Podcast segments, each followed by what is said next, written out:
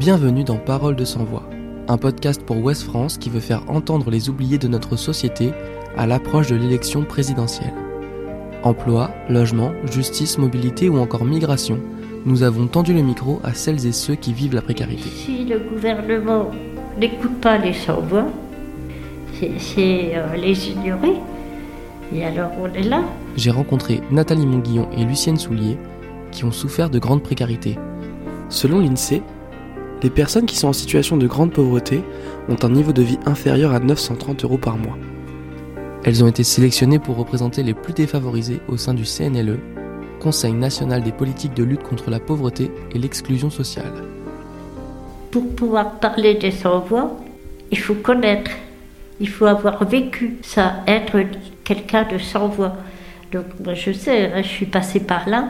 On est là pour nourrir la réflexion du gouvernement sur euh, le fait que la, pauvreté et la lutte contre l'exclusion et la grande pauvreté et les inégalités doit être euh, pris en compte pour euh, dans toute la construction de la politique en France, dans, quel que soit le domaine. On est là pour leur rappeler, mais d'une manière constante, répétée et parfois un petit peu de manière parfois un petit peu énervée, on va dire, de dire n'oubliez pas, le CNLE, c'est le Conseil national de lutte contre les exclusions et les inégalités, même si ça n'apparaît pas dans le, nouveau, dans le titre. Et euh, en fait, c'est un organe consultatif voulu par le gouvernement. Donc c'est normal que c'est le gouvernement qui nous demande de réfléchir sur des grands thèmes.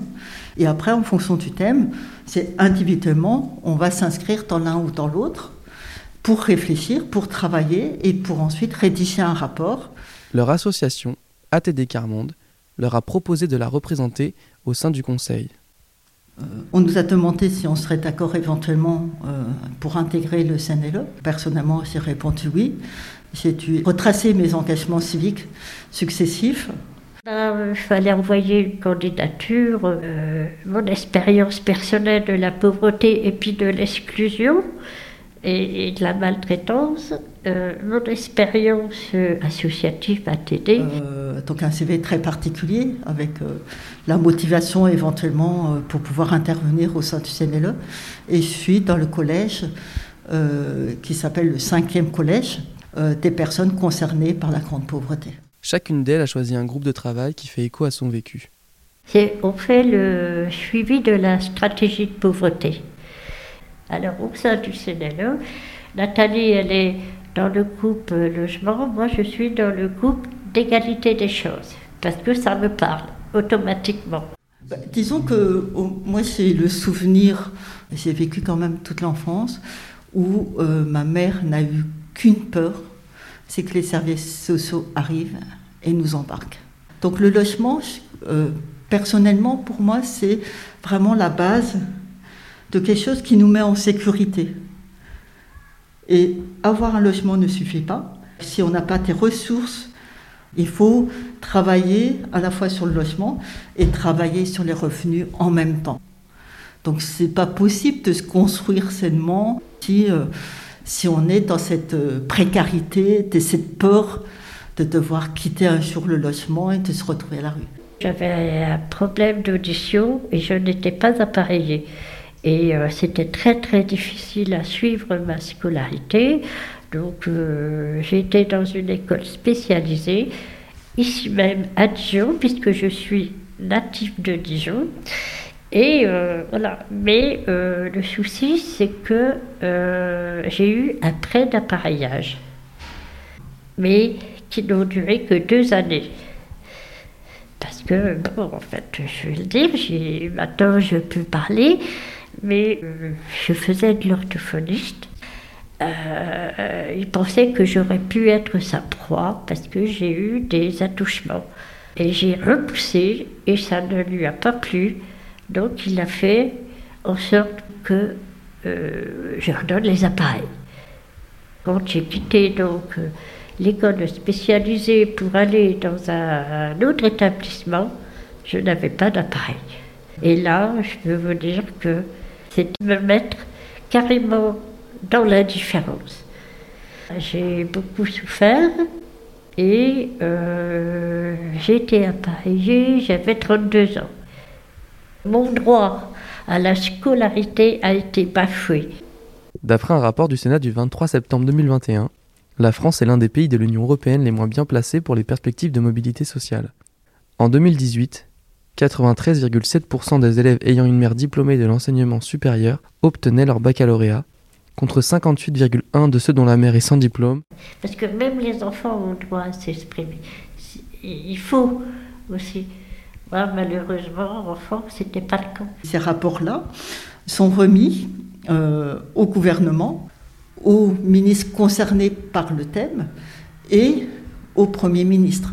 Après, qu'est-ce qu'ils en font? Nous, on souhaiterait hein, qu'ils en fassent quelque chose dans la mesure où c'est eux qui nous ont demandé de travailler sur tel ou tel sujet. Mais il y a parfois un grand écart euh, qui existe entre euh, le devenir de ce que l'on peut rédiger et euh, ce qui est traduit ensuite par des actes. Lucienne l'affirme, le gouvernement est contre les pauvres.